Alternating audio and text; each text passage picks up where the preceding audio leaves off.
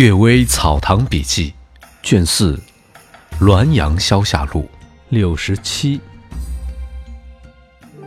强鬼，村里有个女人刚死了丈夫，一个轻佻的家伙贿赂邻居老太太牵线，夜里来到寡妇家，关了门要睡觉时，忽然灯光暗绿，缩小如豆，接着一声爆响，红光四射，形成一个方圆二尺左右。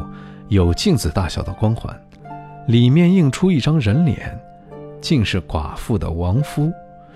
这两个男女一声嚎叫，昏倒在床下。家人吃惊地起来查看，于是奸情败露。有人说寡妇失节的不少，为什么只有这个鬼有灵？我认为鬼有强弱，人有盛衰。寡妇的亡夫是刚死的强鬼，又赶上这两个人心神不定，所以鬼就能作怪。其他隐恨于地下，几世也翻不了身的鬼，不知道有多少。不能认为他们的灵魂会随着形体一起消失。有人又怀疑是妖物假托亡夫作怪，这种事儿也不是没有。不过妖物不会自己无端作怪，它是因人而作怪。也许是幽魂怨毒之气的感召之下，妖物趁机假托作怪，不然的话，在贞洁的鲁国陶印的房里，怎么没听说有离秋的鬼呢？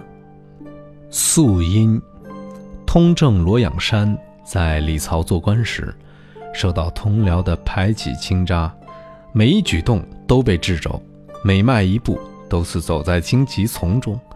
他的性格一向迂腐呆板，毫不灵活，便渐渐积愤成疾。一天，他闷闷不乐地坐着，忽然做梦来到一座山中，山中水流花开，风清日丽，风光宜人。罗养山顿时觉得神思开朗，郁闷全消。他沿溪散步，见到一所茅舍，有位老翁请他入座，二人谈得很投机。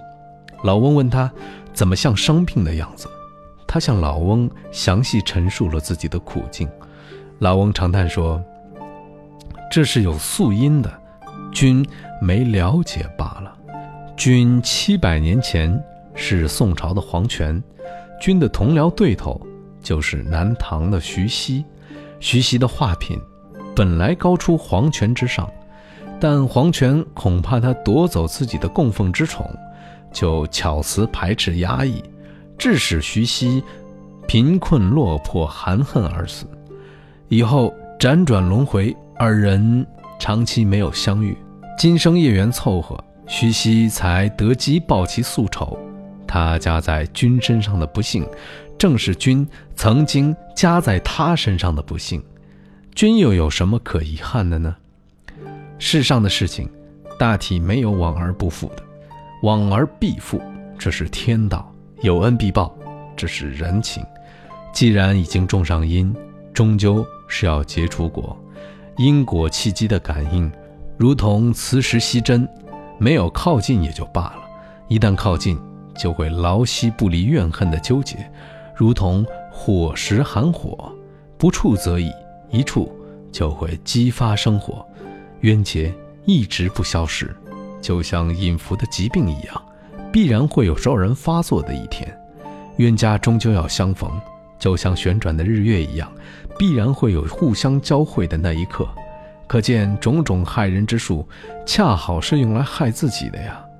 我在以往的生涯中与君有旧交，由于君没醒悟，所以给君叙述了忧患的根本来由。君与他的冤仇已经解了，从今以后。小心不要再造因就可以了。罗养山听后，轻松地解除了思想结症，得失成败的心思顿时一干二净。几天之内，平常积成的疾病就彻底消失了。这是我大约十岁时听霍一书先生讲的。有人说这是魏延璞的事，霍一书先生偶尔记错了，不知道究竟是谁的事儿，一并复记下来。鬼颂，田埋言说，康熙年间，江南发生了征草案，官里有好几个人伏法，其中一人的鬼魂在几年之后，降机到他的朋友家，说正在地府里告某公。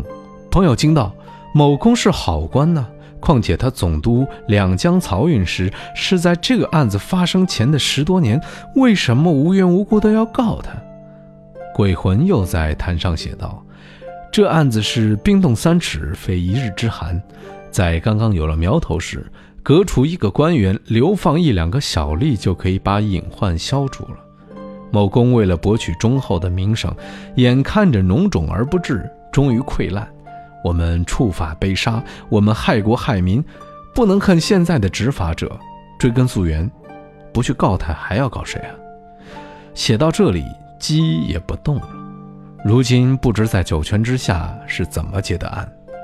金人明说。涓涓之流不塞住，终于成为江河。细小的树苗不拔去，将来就得找斧子来砍。古时圣人真看得很远啊。这个鬼魂说的，不能说没有道理。